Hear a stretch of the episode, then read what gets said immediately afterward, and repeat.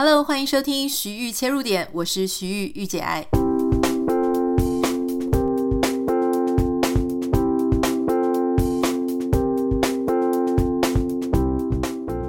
Hello，欢迎收听今天的节目。今天的节目很特别哦，我们要推出一个新的单元。这个新的单元呢，叫做 The Why Stories。也就是说，我想要透过更多不同的人的故事，以及他们为什么正在做这件事情的理由，他为什么这样行动，他为什么做出了一个别人看起来不太容易理解的决定，他背后的理由跟动机到底是什么？什么原因？什么样的动力触发他可以持续做到现在，或是触发他愿意去转弯，离开他的舒适圈？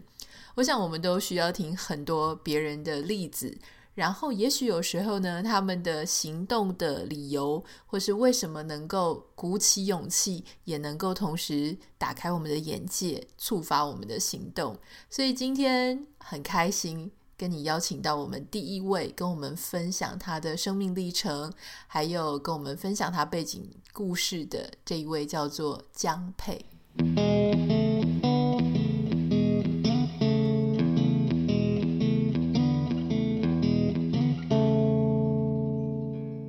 开心跟你邀请到一位蛮难得的来宾哦，他现在人住在伦敦，他其实是我个人品牌的一位学生啦。但是说学生有点不好意思，因为他的工作经验还有他各方面的呃人生的经历，其实也非常的丰富。那他以前呢，曾经待过大家可能很羡慕的护国神山 台积电，但是他后来呢，因为种种原因，所以跟着她的丈夫一起搬到伦敦。人生重新开始。那当我听到他的故事的时候呢，我就觉得说，嗯，我想要好好的、更多的了解他当时的心路历程。他怎么会放下一个所有人都非常羡慕的铁饭碗？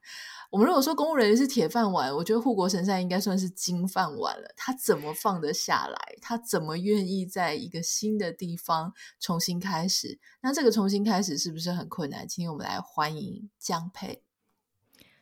Hello，大家好，Anita 好，大家好，我是呃好眠宝宝的创办人江沛，很开心今天可以来到这个节目哦。诶，今天非常开心哦。对，江沛刚刚有提到，就是他的好眠宝宝，他是好眠宝宝的睡眠顾问，那他也是好眠宝宝的创办人，所以他当时其实。带着他的疑问来找我的时候，是他想要 promote 这个好眠宝宝婴幼儿睡眠嘛？我们稍微待会我们会提到，就是说这个机构在做什么，然后他为什么会创这个机构。但是一开始，我想我们先让大家就是满足大家的好奇心。你那时候为什么会从台积电离开？然后你还跟着你先生，你先生也在台积电吗？还是他也是在相关的产业？你们为什么会从台湾搬到伦敦？好，其实，嗯，我是因为先生的工作关系，那他是他也是理他是理工科的，但他不是在台积电哦，他是在一个嗯办公家机关哦，我不知道能不能讲，所以我讲办公家机关就好。那其实我们两个的工作都非常的稳定，在台湾的时候，那也坦白说也过得蛮舒服的。那嗯，当时是因为他找到了一个在英国的工作，那那个英国公司就是呃，其实是美国公司，不过在英国分部，然后发签证给我们全家这样子。那所以我们比较正确来说，其实有一点是追求他的梦想来的这样。那其实当我在做这个决定的时候，的确周遭的人会觉得有点傻哈，尤其是长辈爸妈 会觉得为什么要放下一个好工作这样。不过对我来说，因为我的人生其实一直都不是在追求铁饭碗或是金饭碗。坦白说，我觉得在那个阶段，呃，放下这件事情对我来讲没有这么的困难。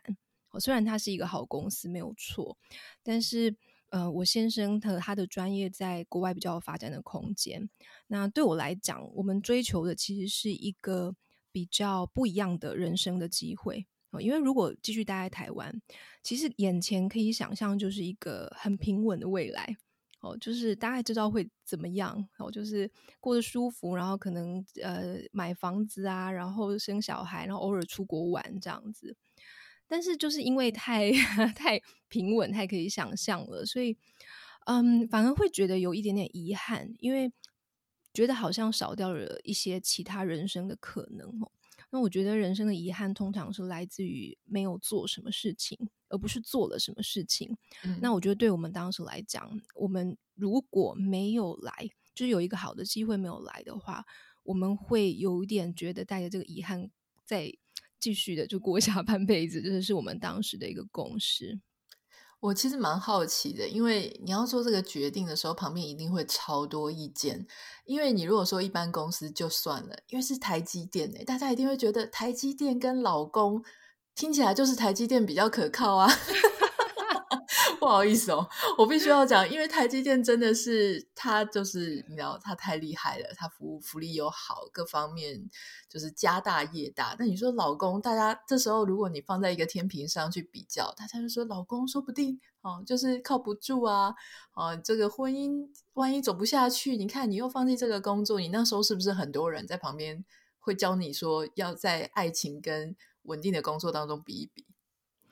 其实还蛮有趣的，像我的同事来讲的话，他们反而不会这样想，因为你知道，在里面的人跟在外面的人想的不太一样。那大家听到英国的时候，大家第一个想说：“哦，你要去英国当贵妇了。”那我就想说：“当然不是哦，我可能是跪下来的那种跪，这样 还要在家里拖地哦。”那嗯，我我我觉得我不会去把爱情，我不觉得我是因为爱情去牺牲我的职涯。我不是这样想的，因为其实坦白说，这已经是我第二次因为先生的关系离开一个好公司。我上一家公司也是蛮不错的。那但是我自己一直相信，说我不会需要靠老公来呃过活这样子。可能刚开始会，所以我当时的想法是，我觉得只要我有能力，那我来到哪里我都可以闯出一片自己的天。我有一点。就是我会自己有一个这样子蛮天真，但是也有一点傲气在了，所以这是我当时我不会觉得我是因为呃爱情牺牲事业，那我本来也不会是那种为了爱情牺牲事情的人。我觉得这个，我觉得这个想法真的很好，而且我才发现说，哎，为什么我们有一些。个性很像、想法很像的人会聚在一起，因为你可能也是透过自媒体认识我的嘛，所以后来我们才会诶继续有保持这些互动，因为个性上、想法上很像。我觉得你刚刚提到一个很重要的事情，就是当大家觉得说哦，你离开台湾，你去到加州、去到伦敦，好像会过着贵妇的生活。那是因为他们看到说，哦，我们好像房子采光很好，外面有植物，然后每天都在拍一些哦煮东西啊、养植物啊。那是因为一开始真的没事做嘛，没事做的时候你就是会拍这些东西。可是其实人在异地哦，你有真的太多没有办法跟别人讲的困难。因为你跟以前在台北的朋友讲，他就会觉得说你根本就是我们讲难听一点，爽装痛嘛，就是人家想要有这种经验还没有，你到底是在抱怨还是在炫耀？所以你久而久之，你会有一点本来很爱分享你的生活，慢慢的你就会开始不太敢分享，因为你感觉好像有人会觉得你是在炫耀。可是事实上，你真的连根拔起到另外一个社会哦，像我自己这样。我就发现说这个很困难。一开始困难呢，你会以为是啊、文化啦、食物啦、语言呐，哈。但事实上，你后来就会发现，你在这里有一点点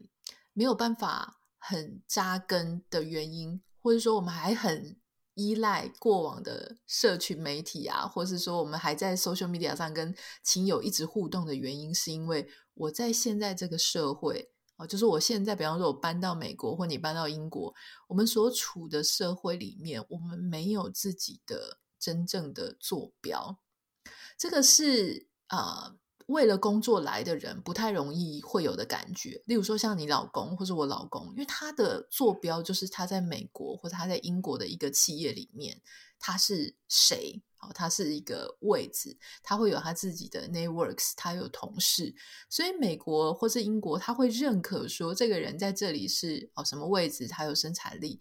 可是我们是跟着过来的，所以你就会觉得说，我在这里没有我原生的朋友，我没有在一个公司里面，我没有在一个学校里面，我会找不到自己的坐标。这个是我觉得我们后来会发现，它真正让你好像有一种无根的。感觉我不太知道你是不是也有遇到这样的心情，那你怎么样去啊、接下来你怎么样去找到你自己的坐标跟自己的个人认同？我觉得这个问题非常的好，诶，Anita，你讲的非常的细腻，这种感觉，其实我有这种感觉，但是我我倒还没有想得这么透，说哦，是因为什么原因这样。那呃，当然，因为我们在英国没有亲友，或者是说我们过去累积的人脉啊资源在这里，其实也不太管用。那我我觉得反面来看啊，我会觉得也是因为这样子，所以比较没有包袱。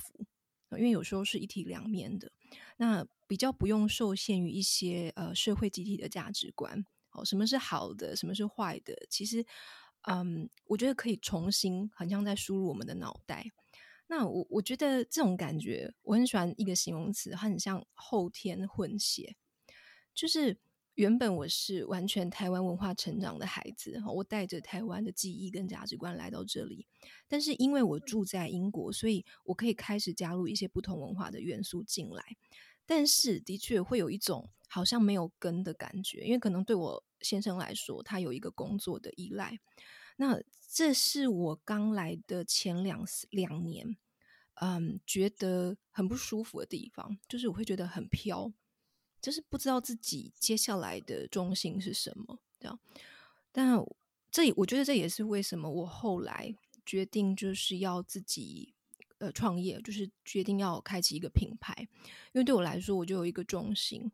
那我就有一个努力的方向。那透过这努力的方向，我可能可以去呃连接一些不同的呃英国啊，或是美国，我就不一定在限受受限在英国，连接不同地方的一些资源，这样。那的确，我觉得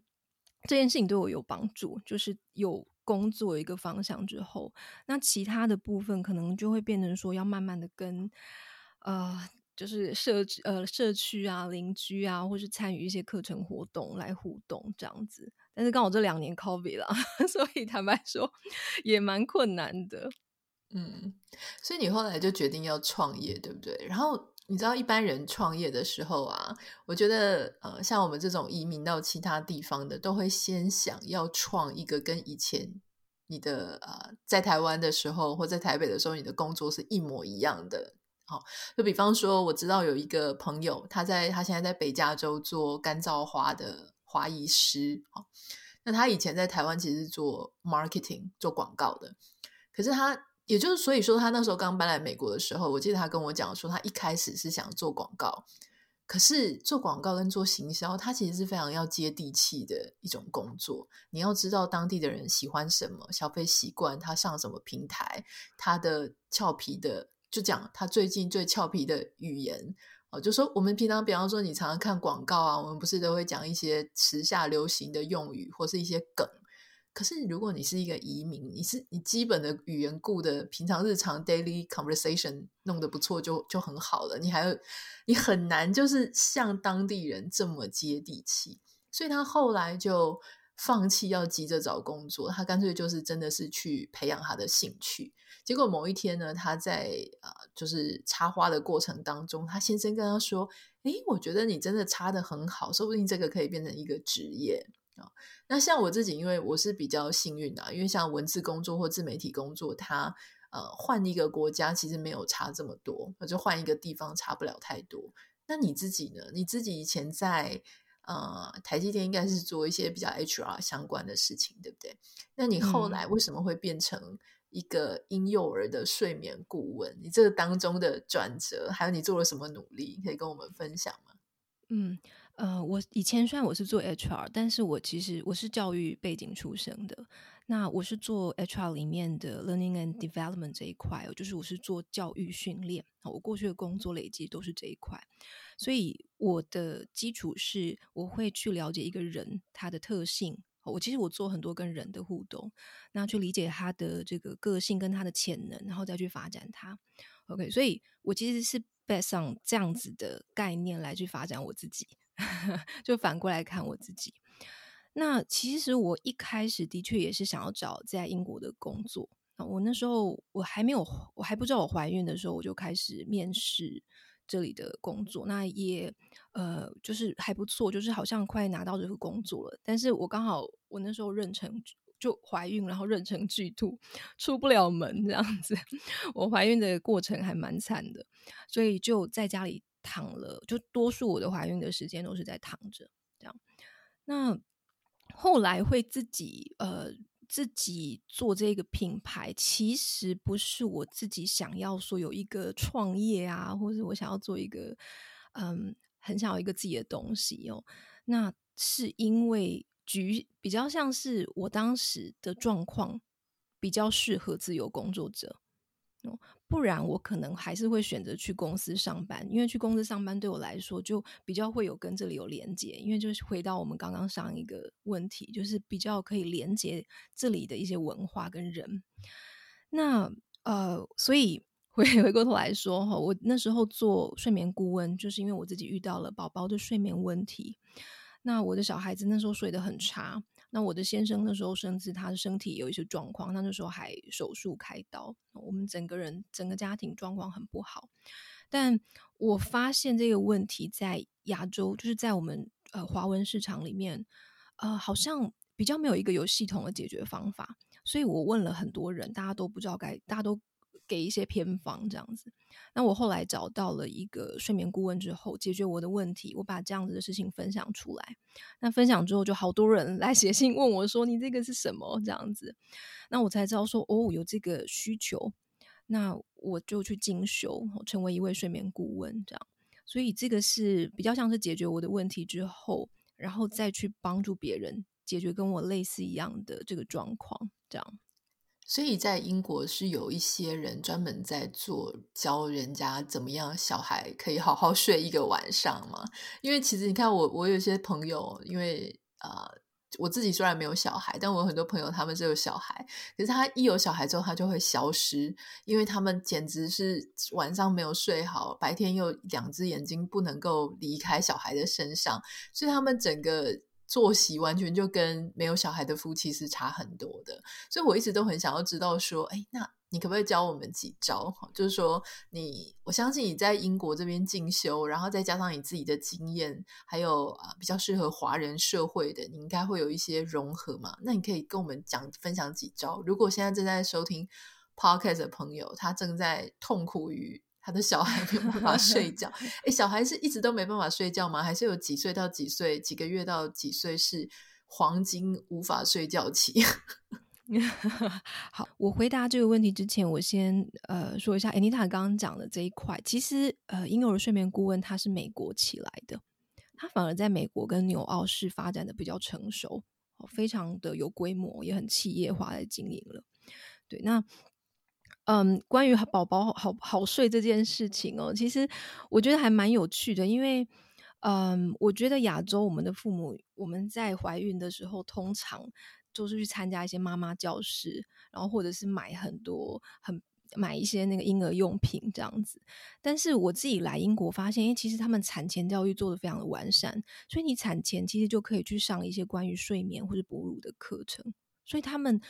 父母对于小孩子的睡觉可能有一个基础的概念，他不是这么这么慌张，就是不知道发生什么事情这样子。那小孩子要怎么让他好睡？其实真的是看月龄，还有看他的个性。然后，那一般来说，我讲一个我最常见的，就是通常爸爸妈妈百分之八十都是因为小孩子的夜醒来找我，哦，就是婴幼儿的夜醒，就是他晚上会一直起来。OK，那其实。呃，有一个通用的准则是先观察再行动。哦，听起来好像很简单。呃，我们亚洲的父母常常就是效率太好，做太多。比方说，小孩睡觉的时候，我们传统上会很习惯的用各种高强度的哄睡，所以我们说要去小孩子让小孩睡觉，我们都会说哄小孩睡，这样我们会很自然的用哄小孩睡。那或者是小孩一哭的时候。我们就会冲过去，赶快说：“哦，你不要哭，不要哭！”我赶快把他抱起来，因为我们觉得哭是一件不好的事情。但是，其实你反过来看，你会发现，其实小孩子他的睡眠状态，因为小孩的浅眠比例本来就比较高，所以他本来就是会很容易睡睡醒醒。他就是，或者是他在一个浅眠的周期，他很容易在那嗯嗯啊啊，然后发出一点声音。那有时候爸妈反应太大，直接冲过去，反而会把小孩真正的吵醒，或者是你一直想要帮他接觉，就是说他好像醒来一下下，然后你会讲说啊，我要赶快帮他哄睡接觉，然后养成了这个哄睡接觉的习惯。那以后他就变成说，他非得夜晚醒来，非得要你帮他哄回去不可。OK，所以其实这个是一个循环，就是嗯，爸妈的行为去影响小孩子他之后的习惯，那他就变成一个循环，然后导致更多的夜醒。OK，所以我觉得回过源头就是先观察再行动，不要太快的就去行动了。OK，所以你的意思是说，有时候因为你刚刚在讲这个问题的时候，我就心里想说，对呀，因为我们很怕会吵醒另外一半，所以那个先醒过来的人，他就会想要立刻把小孩弄睡。那就像你讲的，就是说我们可能小孩才嗯一声，我妈每次都很得意，说我小时候睡觉的时候，我只要嗯一声，她就立刻醒，立刻醒就把我抱出去，带到其他房间里。所以你的意思说，这样子的行为反而可能鼓励了小孩，他很习惯说他一嗯就马上会有人去安抚他的情绪，是这样。嗯嗯，因为他那个一嗯可能不一定是真的醒过来，他可能只是浅明时期的躁动。因为小孩子他的浅眠比例是非常高的，比我们大人高很多，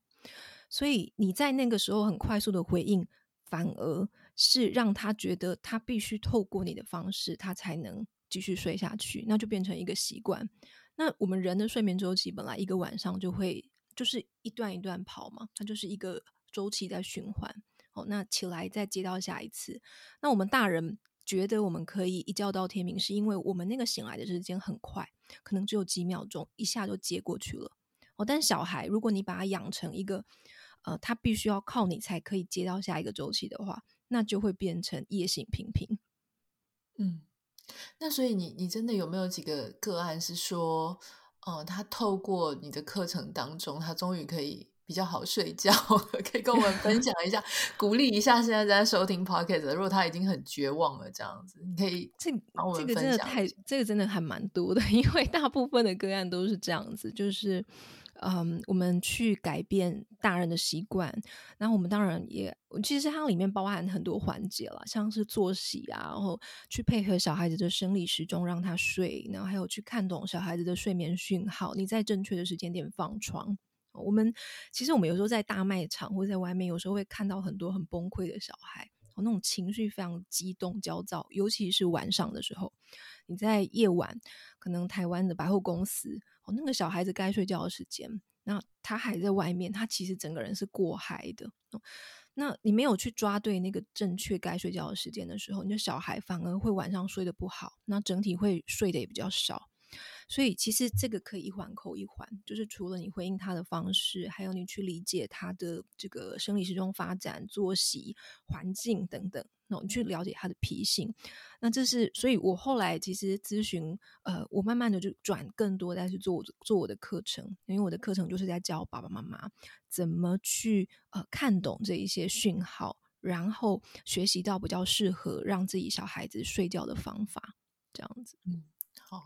所以，其实大家要注意，就是很多时候有问题的，可能不一定是你的孩子，有时候需要调整的，可能反而是你自己。就是说，你要怎么样去观察，怎么样去行动，怎么样？像你刚刚提到的，哦，原来小孩子太晚在该睡觉，也许你所谓的太晚，并不是十一点，可能是不是七八点？就是这种开始要慢慢入睡了。像我们其实大人也是啊，我们自己要睡觉的时候。如果说你好，比方说你现在目标是十一点或十二点要睡觉，你应该是提早一两个小时就要进入一个和缓的状态。你不可以是十一哦十点十二点要睡觉，十点你还在做一些很声光刺激的，那你十二点要睡觉，你就要花很长的时间再把自己安静下来。哦，所以你应该是我听人家讲，如果说你十二点要睡觉，你应该是十点就开始慢慢的放音乐，然后灯光要调暗。然后开始进行一些呃阅读啊、洗澡啊，就是让你自己慢慢沉淀下来的活动。所以，如果你想要了解更多怎么样跟小朋友啊相处、婴幼儿相处，怎么样调整自己，变成一个更轻松的爸妈哈，可以欢迎你上这个江佩他的好眠宝宝婴幼儿睡眠。其实你只要打 Google，它这个 Google 马上就会跳出来了。它现在在排名非常的前面，而且我看。呃，他的评价非常好，对不对？是五颗星。对啊，谢谢谢谢各位学员跟合作的家庭。嗯，好，我们今天非常谢谢江佩跟我们分享哦，他一路上从台积电，然后如何自己创业，在一个陌生的环境里面呢，又找到他自己的方向跟定位。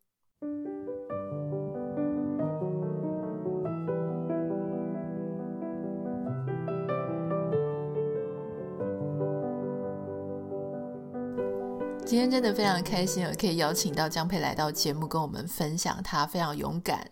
踏出舒适圈的故事，希望你会喜欢。如果你有任何想要跟我分享的，都欢迎你可以私讯到我的 Instagram 账号 Anita 点 Writer A N I T A 点 W R I T E R。现在可以看到啊、Spotify 和 Apple Podcasts 都可以给星，麻烦给我们五颗星，给我们最好的鼓励，让我继续可以啊、很开心、很努力的做下去。